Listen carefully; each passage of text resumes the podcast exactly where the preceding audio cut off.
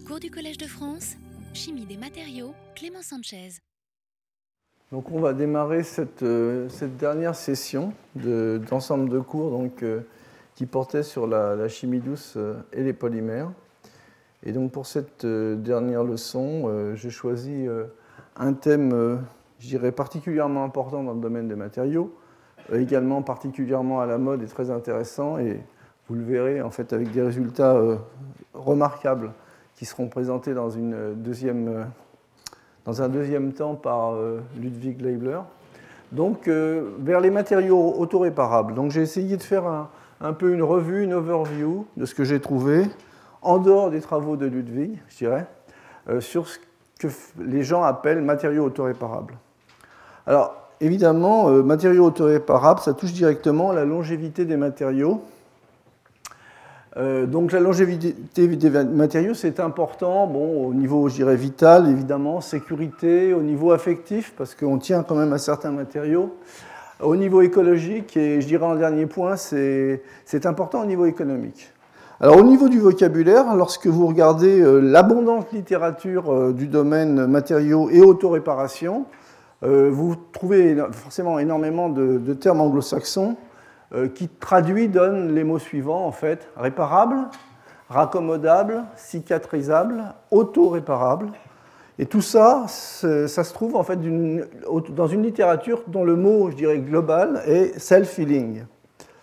Alors évidemment, au niveau des matériaux, ben, il y a tout type de matériaux, que ce soit des matériaux métalliques, bon, ça c'est un train d'atterrissage, des verres et des plastiques, euh, tout ce qui concerne les matériaux de construction et surtout Bien évidemment, les matériaux modèles qui sont autoréparables, ce sont les, matériaux de la nature. Euh, et ça, euh, c'est un, point euh, que nous avons à partager, je dirais, tous les jours au niveau des, problèmes de fracture ou de cicatrisation, même si ce ne sont que des petits bobos. Alors, la longévité des matériaux, ce que je voudrais dire d'abord, c'est qu'elle est forcément associée à l'idée de leur endommagement. Et l'endommagement, quand on le regarde, je dirais, par différentes méthodes, par différentes techniques, c'est essentiellement un phénomène qui est multi-échelle.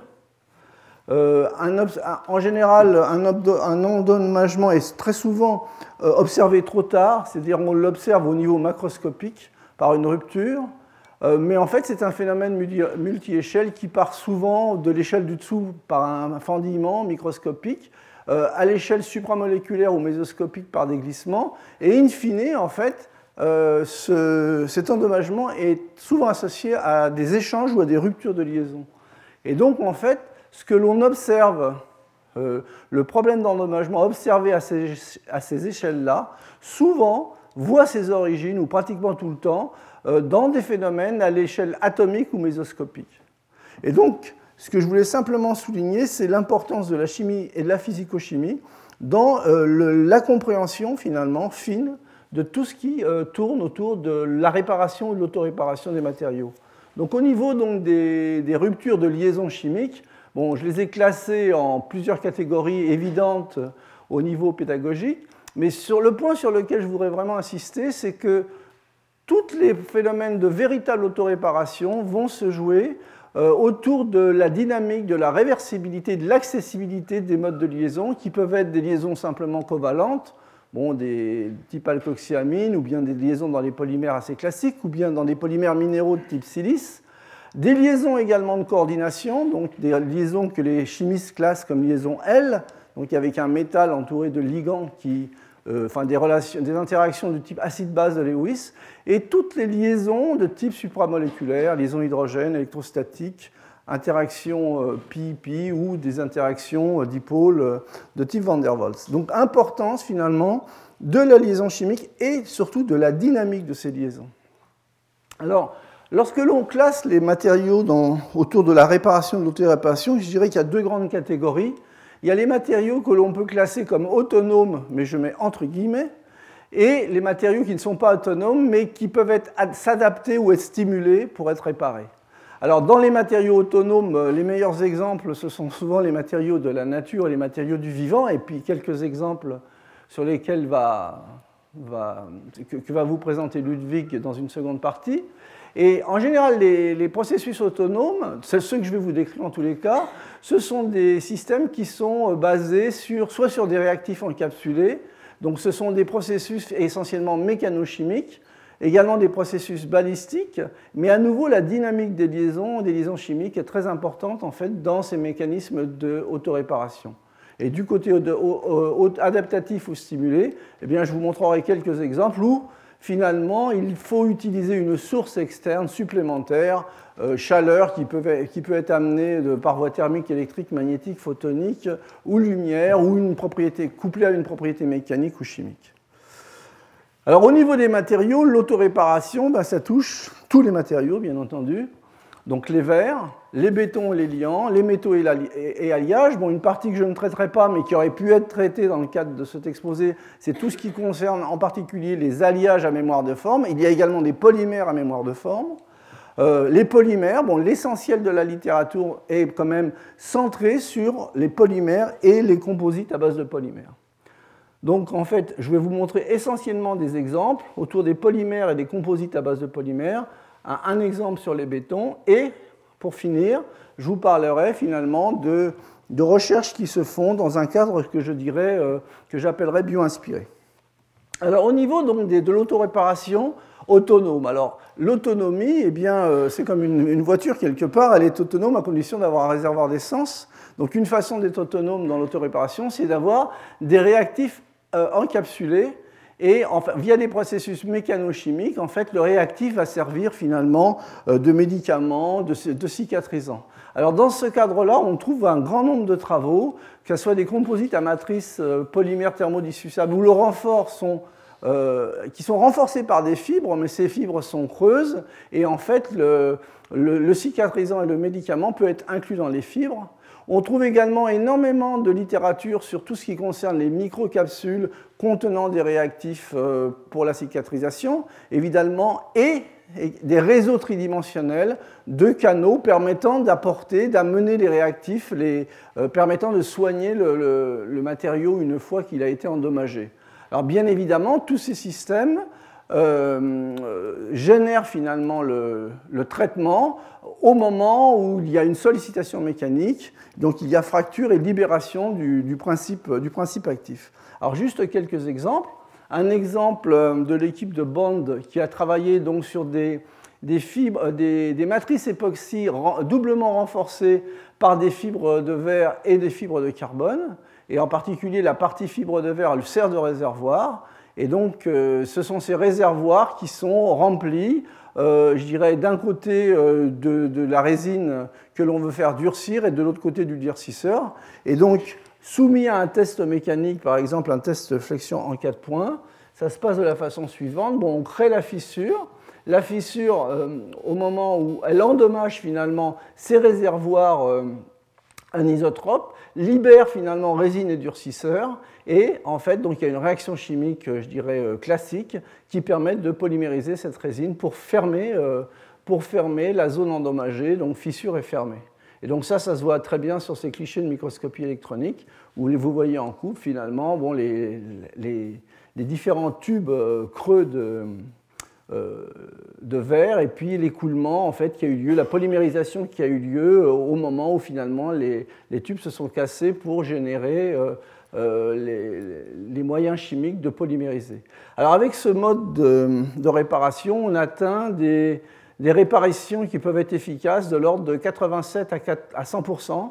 Alors l'une des difficultés, c'est justement de bien euh, ajuster la nature du composite pour que ne pas perdre sur le renfort, parce que c'est quand même un système dans lequel on, que l'on pollue beaucoup avec euh, des tas de systèmes de fibres, euh, non seulement les fibres qui renforcent, mais également les fibres de verre qui servent de réservoir. Alors au niveau donc de ces approches-là, il y a énormément de mesures qui sont faites sur des échantillons en fait en créant une fissure, ensuite en appliquant une force et, en regardant comment la, fissure se propage.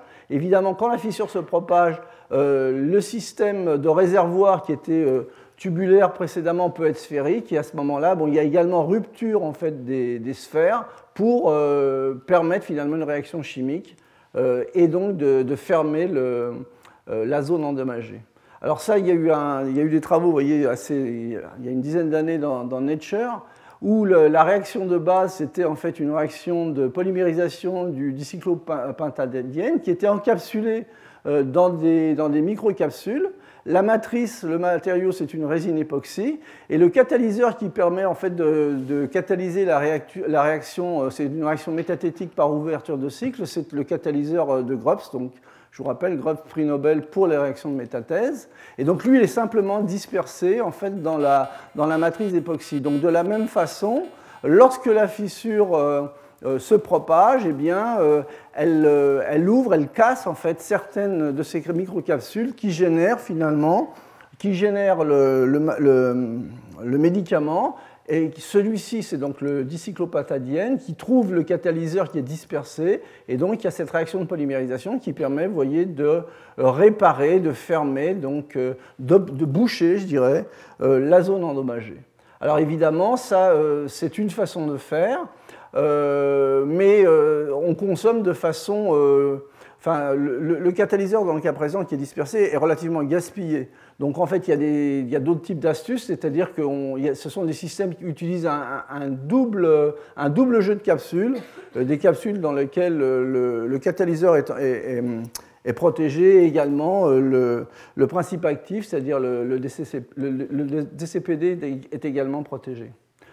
Alors, au niveau des stratégies, euh, en fait, vous voyez bien que les, stratégies précédentes, en fait, ce sont des stratégies à un coup, voire deux coups, pas plus. Et donc, en fait, il y a eu des recherches qui, euh, bon, soi-disant, se qualifient dans, le mode bio-inspiré, mais en fait, qui se basent en fait sur les, systèmes microvasculaires de la peau, qui eux peuvent alimenter en continu finalement, euh, via les vaisseaux sanguins, les moyens de faire de la réparation. Alors donc euh, ces vaisseaux sanguins euh, sont très bien distribués, mais en général, bon, il y a des, lois du génie chimique qui vous disent que la connectivité et le réseau pour optimiser les flux euh, doivent, être, doivent suivre en fait un modèle proposé par, par dans lequel le, diamètre, en fait, c'est pas le rayon, c'est le diamètre en fait du, canal central d'alimentation est égal au cube est égal à la somme des cubes de tous les faisceaux secondaires. Donc, partant d'un modèle de ce type, on peut faire du génie chimique, c'est-à-dire en utilisant de la robotique euh, avec des encres euh, facilement éliminables. On peut créer un réseau, c'est ce qui a été fait dans cette étude, un réseau de, canalisation euh, qui respecte en fait cette loi de, Murray. ce réseau ensuite est imprégné par une résine époxy ou un polymère. Ensuite, le réseau est éliminé. On se retrouve donc avec un réseau de polymères euh, dans lequel, finalement, euh, on a positionné un certain nombre de, canalisations qui permettent d'optimiser les flux. Alors ça, ça donne quoi? Ça donne des montages de ce type qui permettent finalement de faire des, études euh, mécaniques. Donc c'est de la réparation, je dirais, assistée par des flux qui vont être discontinus, puisque une fois que le réseau est formé, on peut donc le l'englober dans une matrice polymère. Et cette fois-ci, euh, le monomère que je vous ai cité précédemment, le, le dicyclopentadiène, va être alimenté via les canaux. Et donc la résine époxy, elle, contient le, catalyseur qui peut être soit simplement dispersé, soit euh, également dans, dans, les microcapsules. Et donc avec un capteur acoustique, ça permet de détecter finalement la formation des, fissures et de suivre en fait l'évolution à la fois euh, mécanique et chimique de ce genre de matériaux. Alors simplement au niveau des photos, voici un, des systèmes qui avait été proposé. Vous voyez ici les, micro-fissures qui se sont créées. Et ici, je ne sais pas si c'est très clair, mais on voit en fait la tuyauterie, en fait, le, mode de canalisation. Et ici sur la droite, ce que vous voyez, c'est un système qui a été réparé euh, par polymérisation euh, donc du DCPD. Hein, donc en fait, les, fissures sont fermées. Et donc ce système alimenté, finalement, permet euh, un certain nombre de cycles euh, qui, euh, qui, permettent de récupérer, pas la totalité de l'efficacité. Hein. L'efficacité exprimée de cette, de, cette, manière, c'est en fait c'est la charge à l'ouverture de la fissure, une fois qu'elle a été réparée, par rapport à, à, la charge initiale de la première fissure. Et donc vous voyez, au niveau de l'efficacité, on récupère, je dirais, 50-60% dans le meilleur des cas, mais c'est un système qui peut être alimenté en continu. Alors, donc d'autres systèmes sur lesquels je vais passer assez vite, c'est bon, finalement euh, euh, le choix des composants. Bon, il y a beaucoup de, de, matériaux à base de résine époxy ou de polyvinylester qui ont été utilisés. Euh, également au niveau des agents de cicatrisation, euh, euh, j'ai parlé tout à l'heure du, DCPD, mais également bon, il y a toute une chimie autour du polysiloxane, des polysiloxanes hydroxydés. Et, là, finalement, au niveau du concept, pour moi, c'est exactement la même chose. Il y a simplement que le choix des catalyseurs qui, devient différent. Juste un exemple en haut à droite où vous voyez finalement une fissure et euh, la fissure, je dirais, euh, en grande partie cicatrisée, mais en fait au niveau des méthodes, ce sont euh, les mêmes types de méthodologies. Ici, vous voyez également un, test de corrosion. Dans, cet exemple-là, ben, le support, c'est un métal, c'est un acier. Hein. et donc ça, c'est le système corrodé non protégé, et ça, c'est le système justement, euh, qui contient finalement euh, le système de microcapsules qui permettent de la cicatrisation.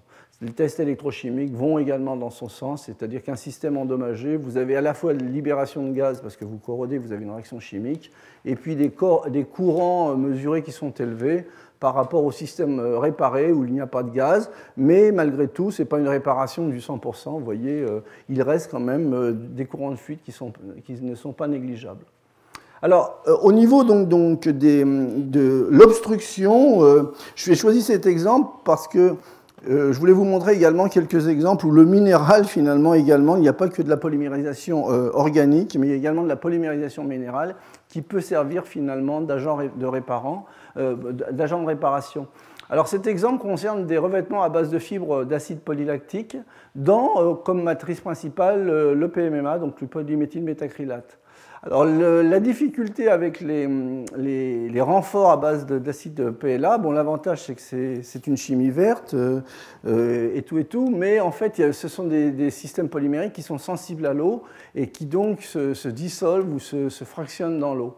Et donc, euh, euh, ce concept en fait de, matériaux composites, dans ce concept, l'idée c'était de remplir finalement les, fibres d'acide polylactique avec un agent qui est un peu bouche-trou, je dirais, euh, qui va polymériser euh, de façon à éviter finalement l'attaque par l'eau. Donc ces fibres sont faites par des méthodes euh, d'électrospinning, donc d'extrusion électroassistée. Et donc au moment de l'incision du film, ce que l'on attend, c'est qu'au lieu de solubiliser le PLA, eh bien, on va avoir tout de suite une réaction hyper rapide, qui est l'hydrolyse finalement du chlorure de titane en TiO2, et donc éviter finalement euh, l'invasion par l'eau et la dissolution du système par l'eau.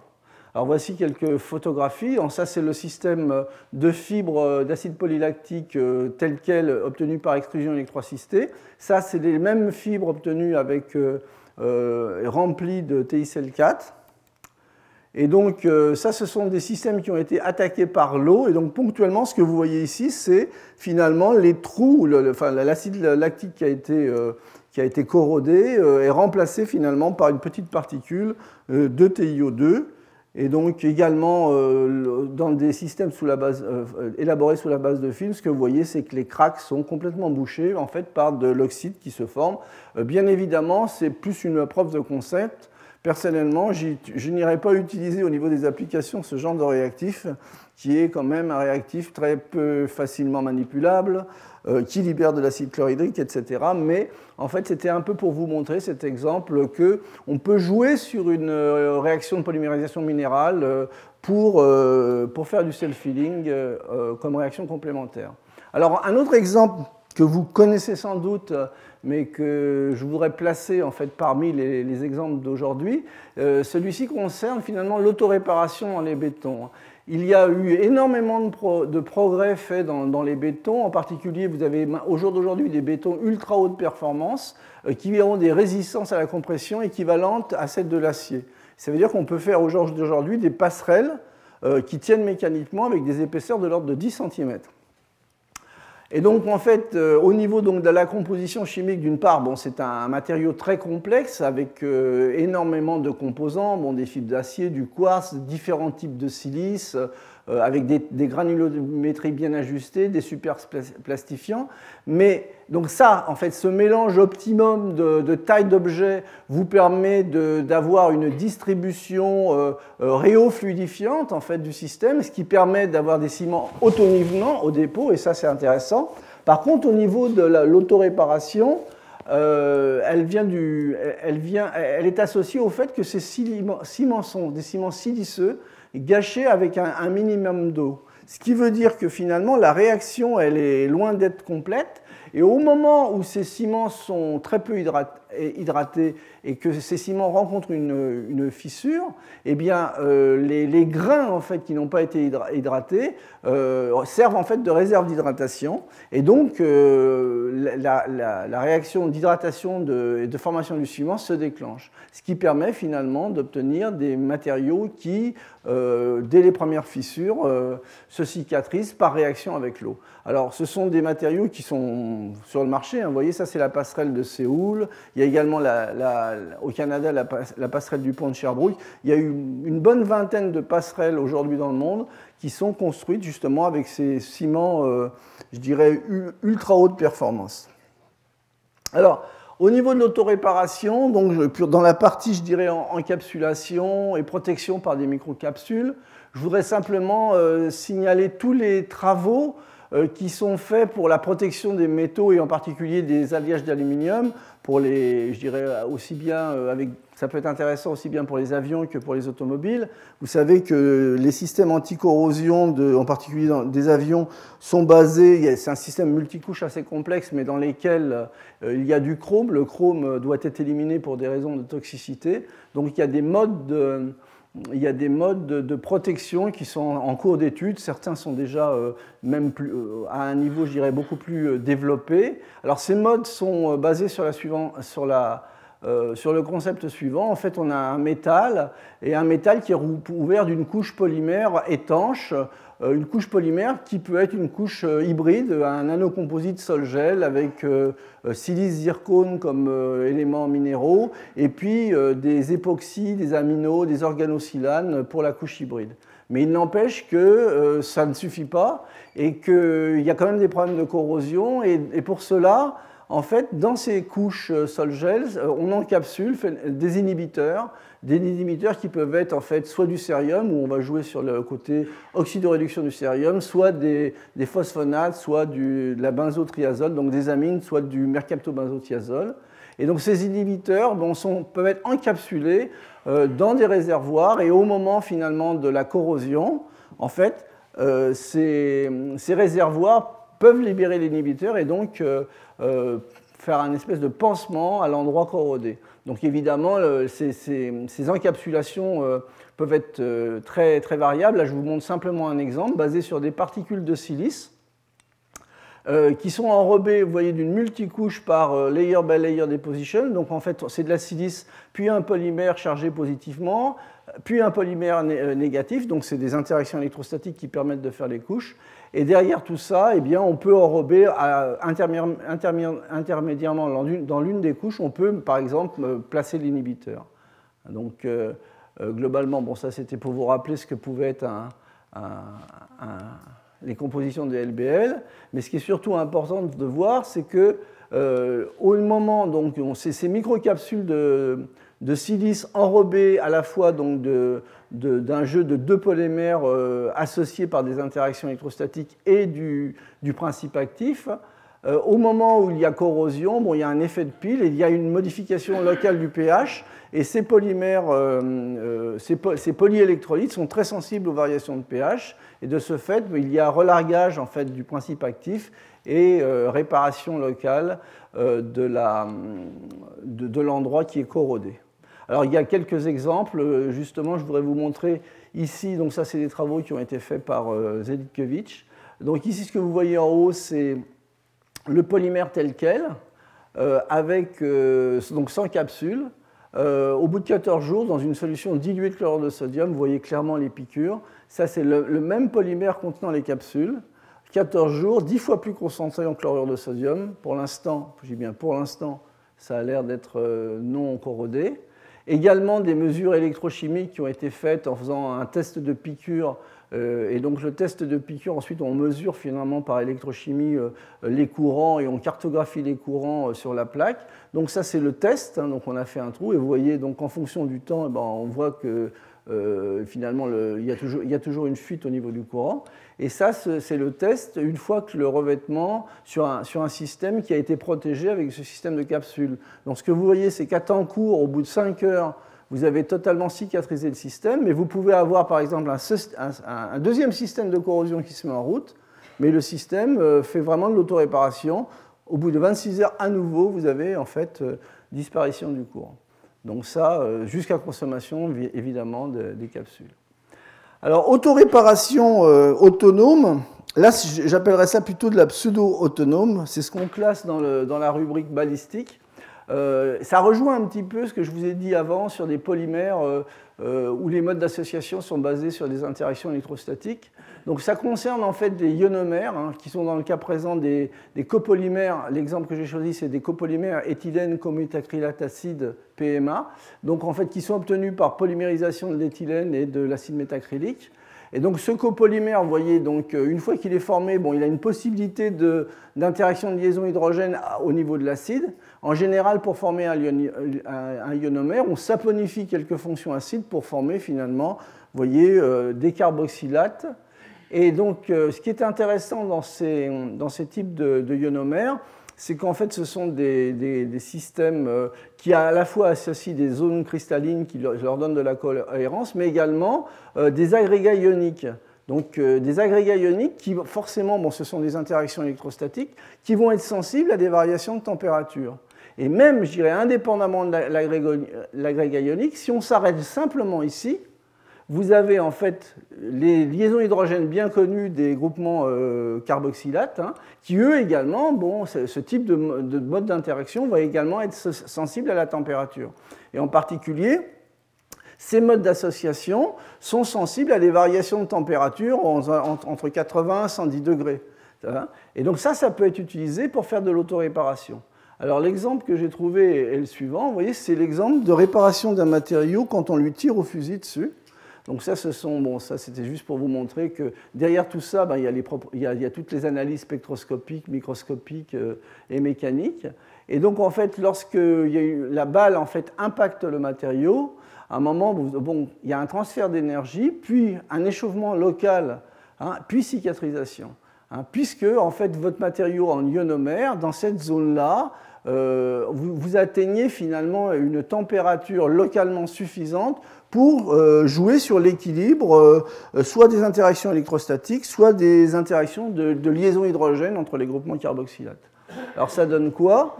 Ben, Ça donne, vous voyez, ici ce que vous voyez, c'est des systèmes dans lesquels l'impact de, de balle, vous voyez, il n'y a pas de trou, l'impact de balle a été totalement réparé et cicatrisé. Donc ça, c'est en fait jouer sur la température créée par le, par le mode, je dirais, d'endommagement. Hein. Donc euh, pour en fait faire varier finalement les, conformations des polymères. Alors euh, au niveau des, systèmes, euh, je dirais, avec un certain degré d'autonomie, le dernier exemple que je voudrais vous montrer concerne en fait des nanomembranes hybrides qui sont dites adaptatives. Alors, elles sont faites de la façon suivante. En fait, elles sont à, nouveau faites avec des polymères euh, ioniques, donc des polyélectrodites, par des modes, de, je de layer by layer deposition, couplés en fait à de l'induction centrifuge donc les couches de polymères euh, positifs et négatifs, une couche de nanoparticules d'or parfaitement calibrées et à nouveau des couches de polymères. Donc en fait, les, couches, les, nanoparticules d'or dans ces systèmes-là sont très très bien dispersées. Avec ce mode de déposition, en plus, il, y reste, reste, pratiquement pas de solvant qui pourrait jouer le rôle de plastifiant. Et donc euh, le, polymère récupère des modules d'élastique, en fait ce type de membranes hein, qui sont relativement minces, euh, de l'ordre d'une centaine de nanomètres, récupère des modules élastiques qui sont assez intéressants. Alors, ce qui est également euh, intéressant, c'est que ces euh, membranes soumises à une pression, vous voyez, par une boule, en fait, s'autoréparent dans des temps qui sont tout à fait raisonnables. Ce que vous voyez ici, c'est l'empreinte en fait, de, l'impact par pression au bout de 2 secondes, 4 secondes, 6 secondes, 8 secondes. Alors évidemment, il reste une trace globale, l'impact est reparti, et euh, en quelques heures, en fait, vous avez disparition de l'essentiel de l'impact. Hein. Et donc ça, c'est essentiellement dû finalement au fait qu'il y a ces possibilités de mouvement de, polymères, hein, euh, qui, de, mouvements de polymères euh, associés par des, interactions électrostatiques qui permettent finalement ce mode de réparation à température ambiante. Alors maintenant, je vais euh, plutôt vous montrer quelques exemples qui concernent les systèmes que l'on doit, je dirais, euh, vraiment stimuler.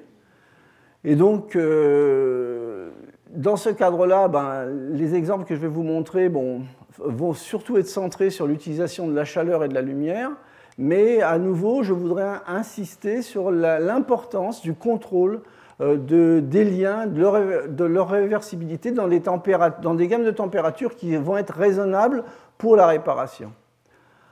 Alors, euh, un exemple, euh, je dirais, que j'ai trouvé dans la littérature qui m'a paru, euh, je dirais, assez simple, c'est celui de, copolyamides qui sont associés en modifiant, voyez, les groupements, certains groupements internes à la polyamide, soit par un groupement accepteur d'électrons comme ce diimide, et par un groupement donneur d'électrons. Donc en fait, l'association pour former le, euh, le polymère in fine va être dû essentiellement à une interaction euh, pi-pi entre un donneur et un accepteur d'électrons. Et donc, euh, ce qui est intéressant dans ce type d'association, c'est que vous voyez, bon, ça c'est simplement un schéma hyper, hyper simplifié, ce type d'association, donc des interactions faibles, même si elles sont coopératives, vont être fortement sensibles à des variations de température.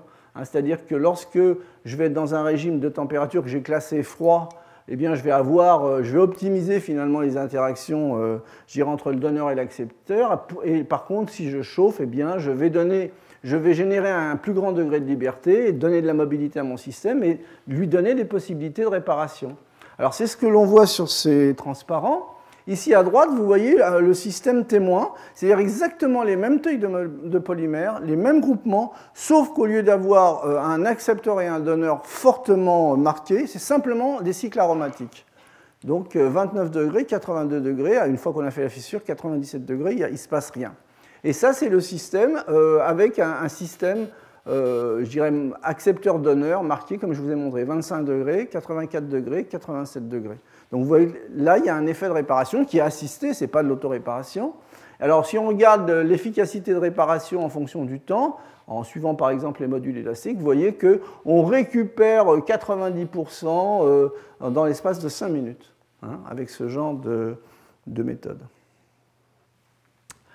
Euh, bien évidemment, euh, tout chimiste sait qu'il y a des tas de réactions qui sont réversibles euh, dans une gamme de température qui est, euh, qui est accessible, euh, je dirais, qui, reste raisonnable.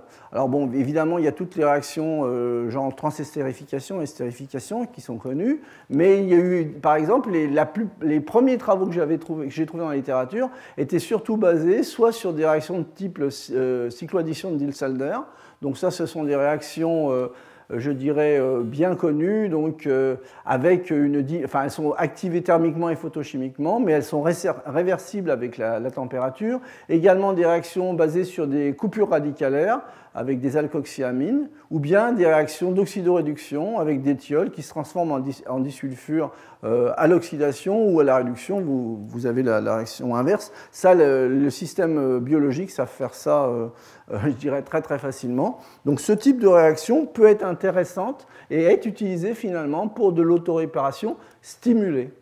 Alors, donc, je reviens donc sur les réactions de type Diels-Alder. Hein. donc, je vous rappelle, ce sont des réactions à, 4n plus 2 électrons, hein, qui donc euh, thermiquement euh, vont, je dirais, dans, un régime thermique plutôt de basse température, vont, se faire dans le sens de la cycloaddition. Et par contre, dès que vous élevez la température, ces réactions, la réaction inverse est générée, est générée. Et donc c'est cette rétro-réaction qui va permettre la réparation. Hein. Alors quelques exemples, à nouveau le même système de, montage, donc euh, une éprouvette où on génère une fissure, on applique une force et on regarde comment se, propage cette, fissure. Alors ça c'est un travail qui avait été fait par, vous voyez c'était un Science de 2002 de Fred Woodall. Donc en fait, ce que vous voyez à gauche, c'est euh, l'échantillon qui a été fissuré et soumis finalement à cette traction mécanique. Et vous voyez, il est complètement euh, fissuré. Ce que vous voyez ici, c'est une zone qui réfléchit la lumière, simplement parce que vous avez, vous avez la fissure. Et ça, c'est l'échantillon qui a été traité à 120 degrés. 120 degrés, où on a favorisé justement les réactions, euh, les rétro-réactions de type Dilsalder. Et donc vous avez une, une réparation qui n'est pas totale. On voit encore un contraste d'indice, mais qui commence à être, euh, je dirais, partielle et intéressante. C'est plus une preuve de concept. Alors, euh, si on regarde au niveau de la récupération euh, euh, dans une courbe charge-déplacement, ça c'est le composé original qui est fracturé. Et donc le, composé réparé, vous voyez, on récupère dans le cas présent que de l'ordre de 40 à 50 en fait de la qualité du matériau. Hein. Donc, indépendamment du fait que macroscopiquement, on voit que les, les, fissures sont bien bouchées, ce qui est important au niveau des matériaux, c'est vraiment l'étude fine de la réponse mécanique ensuite dans un deuxième temps et la récupération finalement de la propriété initiale. Alors, euh, avec des stratégies analogues, quand on regarde les, ce qui s'est passé depuis, depuis 2002, on voit que des stratégies analogues mais optimisées permettent en fait des taux de récupération de l'ordre de 90%. Le 100%, c'est déjà beaucoup plus difficile.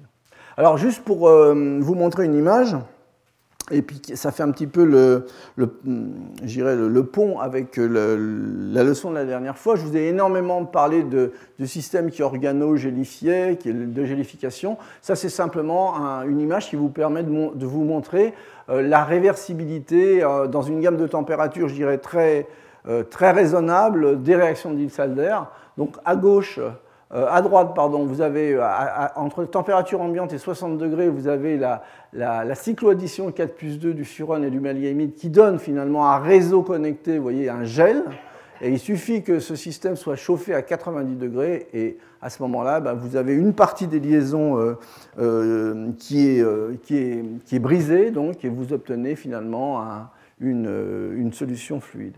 C'était simplement une illustration qui montre bien que euh, toutes ces réactions de ce sont des réactions qui se travaillent euh, assez facilement dans un régime de température, je dirais, entre l'ambiante et 100 degrés.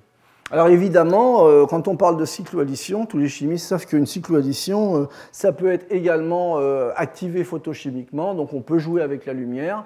Ça, c'est juste un exemple de polymère à base de tricinamate, où on peut donc, que l'on peut dégrader et créer une fissure. Et donc la réparation, vous voyez, va se faire euh, via des, des rétrocycloadditions qui mettent en jeu en fait ces cycles butane. Hein, donc au niveau conceptuel, c'est la même chose, je dirais, pour faire simple, qu'une réaction de Dissalder, sauf que bon, les règles de sélection ne sont peut-être pas les mêmes dans le cas présent, mais ce n'est pas le but d'en discuter aujourd'hui. Mais il n'empêche que euh, photochimiquement, on peut réparer, vous voyez, dans un temps très raisonnable, ce type de fissure. Alors un dernier exemple justement sur l'utilisation de cycles et de, photochimie pour euh, réparer concerne en fait des copolymères à base de chitosane. Hein. Le chitosane c'est un, polymère euh, naturel qui ressemble à la chitine, hein, qui est celui qui constitue en fait euh, l'exosquelette des, carapaces de, de crabes, et de polyuréthane. Donc en fait, le, le chitosane est fonctionnalisé avec des cycloréthanes simplement parce que, bon, euh, pour rentrer un petit peu dans les détails de la chimie, vous avez un CH2OH qui est particulièrement réactif, donc avec l'équivalent chloré de ce réactif-là, vous avez une réaction qui est sélective. Et ensuite, il y a une polymérisation qui se fait avec un, précurseur de, de, polyuréthane, donc un isocyanate et du polyéthylène glycol pour former ce type de polymère dans lesquels les cycles finalement vont être les, agents, euh, les agents cicatrisants, puisque l'ouverture de ce cycle va être sensible à la lumière. Donc vous allez créer des radicaux qui vont venir se reconnecter sur les endroits faibles de ce polymère, c'est-à-dire typiquement euh, il va y avoir des ruptures au niveau des liaisons urées. Et donc ce que vous voyez au niveau de, la microscopie électronique en bas, c'est simplement le système en cours de réparation. Donc ça, ce sont les, la fissure qui a été créée. Et vous voyez donc la fissure et commence à être euh, bien, bien cicatrisée grâce à ce type de, de réaction euh, générée par l'ouverture de ces cycles oréthane euh, pour former des radicaux réactifs qui permettent de, de réticuler dans une deuxième étape le polymère. donc cet exemple-là, bon, j'ai hésité à, le présenter, mais bon, il m'a un petit peu amusé, donc je me suis dit, bon, bah, c'est peut-être intéressant de le montrer. C'est un petit peu pour vous montrer l'importance finalement à la fois des, effets anthropiques dans ce genre, dans comment gérer finalement la dynamique des objets, l'importance également de, de, l'effet nano. Euh, et bon, il y a une tendance que l'on connaît tous, c'est-à-dire que dès que l'on crée de la surface quelque part, si cette surface est suffisamment fraîchement créée, eh bien la tendance quand même, c'est d'aller la reboucher. Hein. et donc si on a les objets qui présentent la bonne mobilité, les bonnes affinités, eh bien on va être capable d'aller reboucher en faisant bouger ces objets-là, reboucher cette surface. Alors ça, ce n'est pas un matériau autoréparable, c'est simplement un, matériau qui a été publié, mais j'ai trouvé ça un peu amusant. Donc c'est un dépôt, vous voyez, sur un substrat de silicium, une matrice PMMA contenant des nanoparticules euh, bien calibrées euh, d'un luminophore euh, à base de, cadmium, hein. donc ça, ça émet très très bien la lumière, ça c'est pour l'aspect sombre et puis euh, un film de silice ultra mince. Alors euh, la, manip, la manip suivante. En fait, on, crée une fissure ou un ensemble de fissures sur le, sur le film de silice. L'ensemble est tenu à, à, une température de 170 degrés. Je vous rappelle que la température de transition vitreuse du PMMA est aux alentours de 100 degrés. Donc on est dans un état, je dirais, euh, relativement mou et élastique du PMMA. Et les particules, je le répète, sont parfaitement calibrées et couvertes de, polyéthylène glycol. La couverture est également importante à la fois pour les, aspects diffusifs, parce qu'il va y avoir toutes les interactions de la particule qui diffuse et le polymère qui vont jouer, hein, et la taille également est importante. Alors voilà ce que ça donne. Pour les particules bien calibrées de l'ordre de 5 nanomètres, le rayon de giration du PMMA qui est choisi dans cet exemple est également de l'ordre de 5 nm. Celles qui sont couvertes de polyéthylène glycol, eh bien, elles se positionnent, vous voyez, elles viennent se positionner, ce que vous voyez ici, c'est l'émission due à la sonde, se positionnent de façon préférentielle sur les endroits de fracture. Donc en fait, il y a un mouvement des objets nanométriques vers les endroits, euh, je dirais, de fracture. Et ça, ça a été, c'est une démonstration euh, je dirais, euh, via, via une donnée de luminescence, mais également au niveau de la modélisation, ça a été fait par dynamique moléculaire. À l'endroit où vous avez l'encoche, vous voyez bien, bon, sur ce modèle, je dirais, simple, que l'ensemble de l'encoche est bouché par un ensemble de, nanoparticules, de particules dans le cas présent. Donc ça, ça me semble peut-être quelque chose à, à réfléchir dans le, futur, pour créer des matériaux un, peu, un amusants. Alors, la toute dernière partie de mon exposé va porter sur euh, euh, l'autoréparation et la bioinspiration. Alors, euh, j'ai choisi plusieurs exemples. Donc, un est basé sur la connectine. La connectine, c'est une protéine immense, hein, qui est une protéine qui assure finalement les propriétés mécaniques des muscles striés du squelette. Donc elle combine, comme beaucoup d'objets dans la nature, à la fois de l'élasticité, de la robustesse et de la dureté. Donc elle s'appelle euh, communément connectine ou titine, mais dans un cadre de recherche, j'ai préféré choisir le mot titine, vous comprendrez pourquoi. Alors au niveau du, modèle structural modulaire de la titine, en fait, elle est faite de, globules, de globules euh, auto-assemblés avec des, euh, des, feuillets, euh, des bêta. Donc, toute cette, partie-là, ce sont des parties globulaires. Évidemment, vous avez un, certain nombre de liens covalents, hein, la, liaison, la, liaison, peptidique, mais vous avez également toutes les interactions euh, supramoléculaires qui permettent de créer en fait, cette, cette structure, cette structure de, de, protéines qui va être secondaire.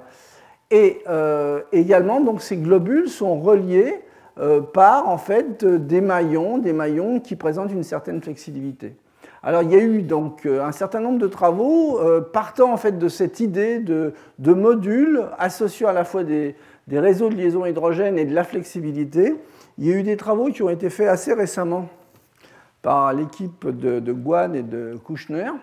Donc l'idée est la suivante on va donc synthétiser une molécule euh, en incluant les ingrédients euh, chimiques qui sembleraient nécessaires pour justement créer un système à la fois solide et élastique.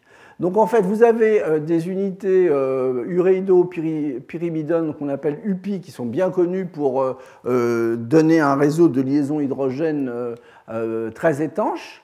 un espaceur d'une certaine longueur qui va, permettre, qui va, qui va pouvoir être dépliable et en fait deux, molécules latérales qui vont polymériser. À nouveau, vous voyez, donc vous avez une double liaison. Donc par, euh, via une réaction de métathèse par ouverture de cycle, vous allez pouvoir faire des polymères et des, jonctions. Et donc l'objet construit sur cette, cette euh, base, sur ces, différents concepts, a la forme suivante. Vous voyez, vous avez une globule avec euh, une possibilité ici d'extension euh, l'objet quand même tient de façon rigide, et puis vous avez ici quelque chose euh, de plus fragile, entre guillemets, de, plus souple, en fait, que vous pouvez, euh, j'emploie sans doute pas le bon terme pour les mécaniciens, mais une partie qui peut être modifiable à moindre coût, je dirais. Alors qu'est-ce que ça donne? Eh bien, ça donne la chose suivante. ici, c'est une courbe de contrainte de déformation. Le polymère témoin, rupture au bout de 7%. Ce système basé, vous voyez, sur euh, des interactions de liaison hydrogène, une chaîne avec une certaine flexibilité, et puis des parties qui, sont, qui tiennent euh, euh, par des liaisons covalentes. Premier cycle. Au bout de 10 cycles, évidemment, il y a une évolution. Hein. Mais si vous, relaissez, vous laissez le système au robot, au repos, eh bien, au bout d'une heure, vous avez déjà récupéré une partie de l'information. Au bout de 18 heures, voyez, vous avez récupéré, je dirais pas la totalité, mais une grande partie. Hein. Il faut en fait euh, une centaine d'heures pour euh, revenir pratiquement sur le cycle initial. Donc c'est un matériau qui est solide, qui se déforme plastiquement et qui absorbe, voyez, une quantité non négligeable d'énergie. Alors ce qu'il ne faut pas oublier, c'est que euh, nous, on est toujours pressé au niveau de la réparation. Une réparation, il faut que ça se fasse vite. C'est-à-dire, euh, les temps de, pour un industriel, c'est minutes, heures, euh, c'est acceptable. Dans la nature, il y a énormément de systèmes qui sont réparables.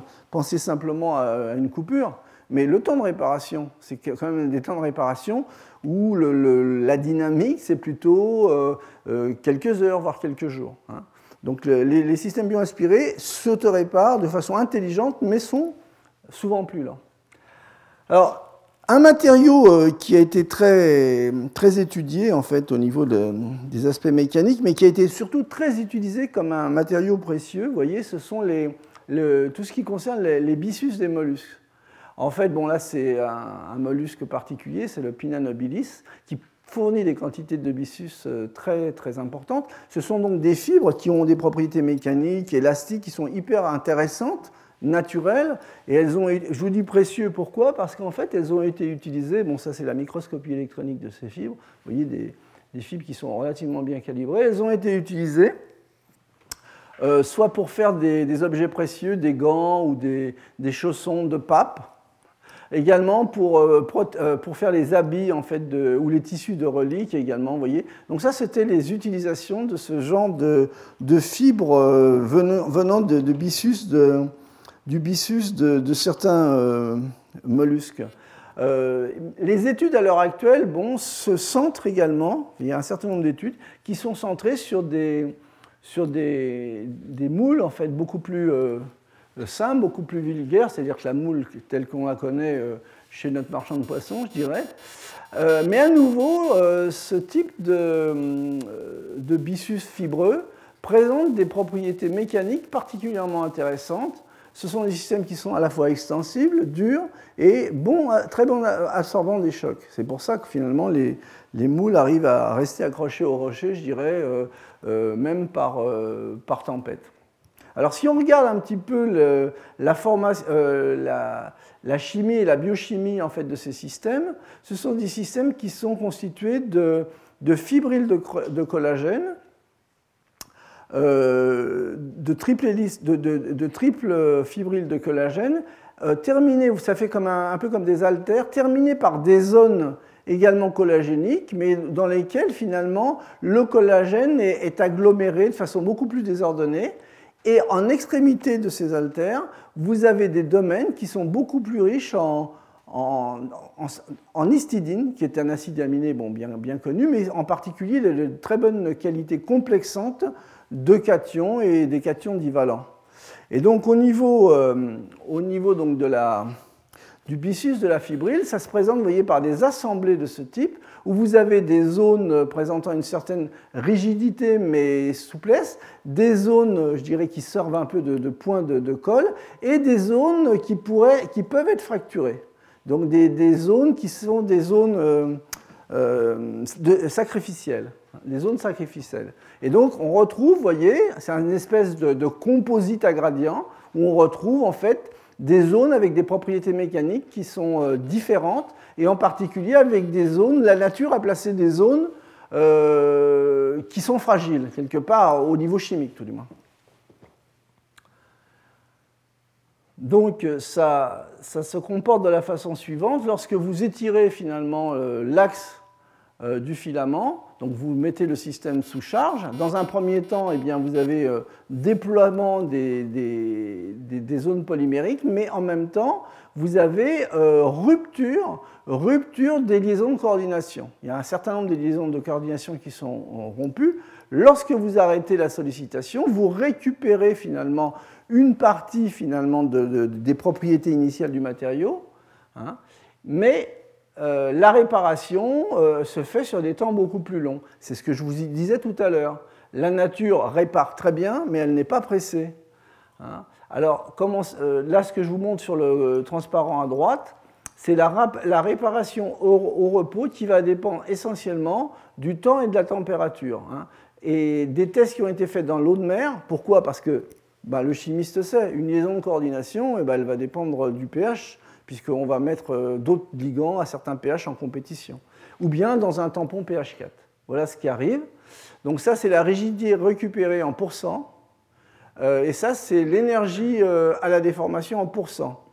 Le temps de repos, vous voyez, là, on n'est plus dans, la minute, c'est des temps de l'ordre de 150 heures. pH 8, c'est dans l'eau de mer.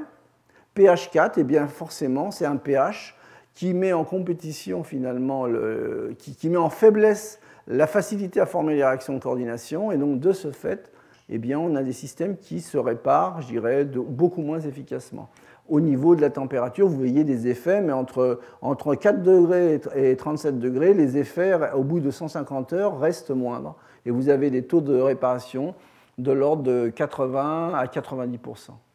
Donc, à nouveau, la nature répare bien, mais elle est lente. Euh, d'autres types de, filaments analogues qui sont utilisés, ce sont à nouveau sur la moule, ce sont ceux qui servent à la protéger de l'abrasion. Et à nouveau, on retrouve les mêmes éléments, les mêmes conditions chimiques. C'est-à-dire, euh, on trouve indépendamment des, gradients de, des gradients de composition qui permettent à la fois d'avoir des parties souples ou des parties associées, on retrouve des zones euh, dans lesquels on a des, extrémités de protéines qui sont terminées par des complexants. Dans le cas présent, c'est de la d'hydroxyphénylamine, donc la DOPA, donc, qui est un très bon complexant des cations. les catécholates de fer sont bien connus.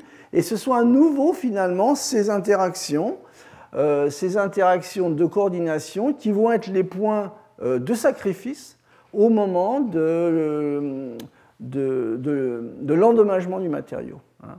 Et donc ce sont ces complexes catécholates hein, qui assurent une réticulation plus ou moins dense du réseau protéique et qui assurent finalement, à nouveau c'est cette combinaison d'interactions qui assure dureté et extensibilité. Alors il y a eu un travail, j'en suis pratiquement arrivé à la fin de l'exposé, qui a été fait un petit peu en utilisant ce genre de concept. Hein, euh, par des collègues de polyméristes. Donc, ce sont des métacrylates de méthyle modifiés par des groupements péridines. Donc, en fait, ce sont des copolymères basés, voyez, sur cet éthylène glycol euh, euh, porteur de deux fonctions métacrylate et l'hydroxyéthylmétacrylate, fonctionnalisés avec un certain nombre de groupements vinylpyridine, donc avec une polymérisation, je dirais, radicalaire assez simple, donc symbolisé, vous voyez, par ce petit tortillon, donc ça représente la, le, polymère, avec des groupements euh, pyridines qui vont être pendants. Et ces groupements pendants, bah, ce sont des ligands qui vont être complexants finalement de cations. Et donc, les études qui ont été faites, c'est de créer finalement, à l'aide de ces polymères, des gels dans lesquels, des gels dans le DMSO, dans lesquels on va inclure un agent réticulant qui permette de euh, d'étudier finalement les effets de la coordination en fonction de la nature du métal et en fonction de la compétition entre, je dirais, l'entrée de, la pyridine dans la sphère de coordination de ce genre de complexe et par exemple le solvant qui dans le cas présent est le DMSO. Donc ce sont des gels transparents et qui présentent des propriétés euh, élastomériques marquées qui ont été étudiées dans le DMSO. Donc ça donne la chose suivante de façon euh, très simplifiée. En fait, euh, le, matériau initialement sous contrainte, hein, sous contrainte va pouvoir créer cet équilibre entre des formes complexées et des formes dissociées. Et donc, en fait, ça va permettre en fait, de rétablir finalement les propriétés mécaniques du gel. Alors, au niveau donc, des, propriétés, ce ne sont pas des valeurs extrêmement importantes. Ce que je voulais vous, simplement vous montrer là, c'est plutôt les effets. Donc ce que vous voyez ici, c'est le, module de conservation en fonction de la fréquence. Ça, c'est le, polymère de référence. Euh, ça, c'est le polymère euh, dans lequel on, a introduit finalement euh, comme agent de réticulation un sel de palladium. Et ça, c'est un système avec le complexant, je dirais, le, métal qui se complexe coordine de façon la plus forte, le platine. Vous voyez, donc un module de 150 PA et une, et une tenue en fréquence qui est tout à fait raisonnable. C'est simplement un modèle, je dirais, ce n'est pas un matériau, mais bon, je pense que derrière ce genre d'idée, euh, euh, où on joue à la fois sur, euh, sur les, les, gradients de, propriétés mécaniques, la dynamique des liaisons, je pense que c'est quand même ça la base. Euh, dans, qui doit être poussé dans la réflexion de, la recherche vers des nouveaux matériaux à propriété euh, euh. D'où l'intérêt et l'importance de, de, de, la compréhension de la liaison chimique et en particulier de, la dynamique de ces liaisons, dynamique qui est forcément influencée par les dynamiques euh, locales ou à l'échelle mésoscopique euh, des, matériaux dans lesquels sont dispersées ces liaisons. Donc ça va dépendre de la nature des polymères, bien entendu. Alors pour finir, euh, bon, c'est un petit peu le dernier cours. Donc, ce que je voudrais montrer, c'est que des matériaux autoréparables, ça existe aujourd'hui. Donc, ça, c'est un film qui a été fait par Frédéric au laboratoire. C'est un don que m'a fait ma petite nièce.